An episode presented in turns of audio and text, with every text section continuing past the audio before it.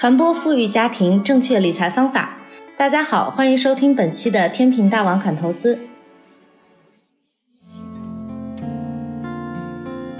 今天我们要带大家了解的是，现在市场上都有哪些适合中国家庭的投资理财工具，分别适合什么家庭或者阶段去投资？在我们看来，目前全世界的投资分且只分四种，分别是股权、债权、商品和地产。任何的金融产品都是在这四个基础上的衍生品，其中股权、债权和地产是最为常见的投资标的。这个我们之后再来分析。首先来说说商品，商品是典型的不生息资产，商品的投资收益来源完全来自于商品价格的变动。举个例子，最典型的商品投资就是黄金投资，黄金的牛熊周期经常是十几年、二十年，在这期间价格波动非常大。跨越几轮牛熊后的长期收益呢，却十分有限。黄金一百年来的年化复合收益也只有百分之二多一点，比股票、房产、债权都要低许多。除了黄金外，其他商品的特性也都差不多，都是周期特别长，容易大起大落，回到原点。所以，商品是不建议一般投资者跨越牛熊长期持有的。商品投资更适合趋势性投机方式，但前提是在十分了解市场行情的情况下。再来说说剩下的三个标的，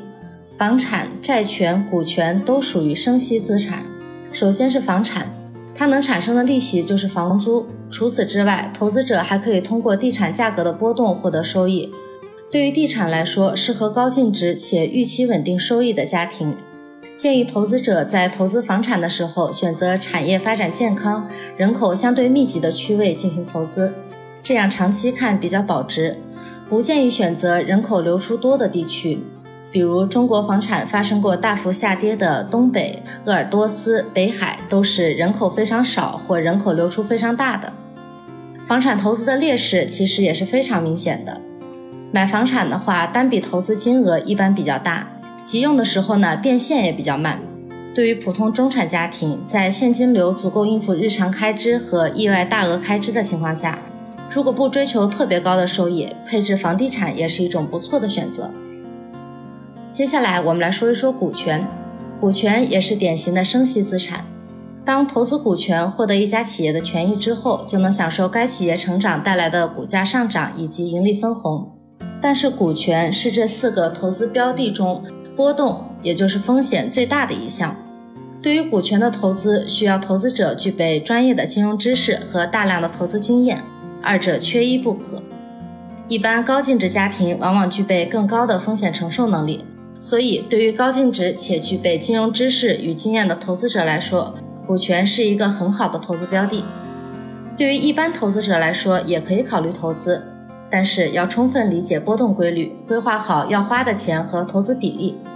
如果不具备专业知识和投资经验的投资者一定要投资股权类产品的话，呃，那我们可能比较建议他投资于基金，而并非直接投资于股权或者股票。纯粹的股票和股权会使风险聚集，基金会分散投资于多只股票或者多个公司的股权，会使风险相对分散，减少投资的潜在风险，并且基金经理往往比投资者有更好的投资经验，所以投资于基金是一种不错的选择。当然，还有一种比较新的方式是寻找一家财富管理公司，让专业的理财规划师帮助客户去筛选优秀的基金产品或者其他的优秀标的，由投资者自己来执行操作投资。最后一种就是债权，债权最核心的逻辑就是借贷关系，且借款人要求一定的借款利息。一般来说，债权的风险是相对较低的，所以比较适合中产阶级家庭。且对风险承受能力和偏好相对低的投资者，其实对于任何的投资都是需要投资者具备专业的金融知识和投资经验的，不然可能面对的情况就是我们常常会说到的割韭菜，这是我们极力要避免的事情。比较聪明的做法之一呢，就是寻找到专业的投资规划师，让专业的人根据投资者要求的预期收益率做专属的投资规划，投资人自己来执行操作。这样能够有效的避免自己瞎投资造成不必要的损失。以上就是我们今天要讲的内容。如果大家听完之后有什么困惑，或者还有哪方面想了解的知识，可以在后台给我们留言。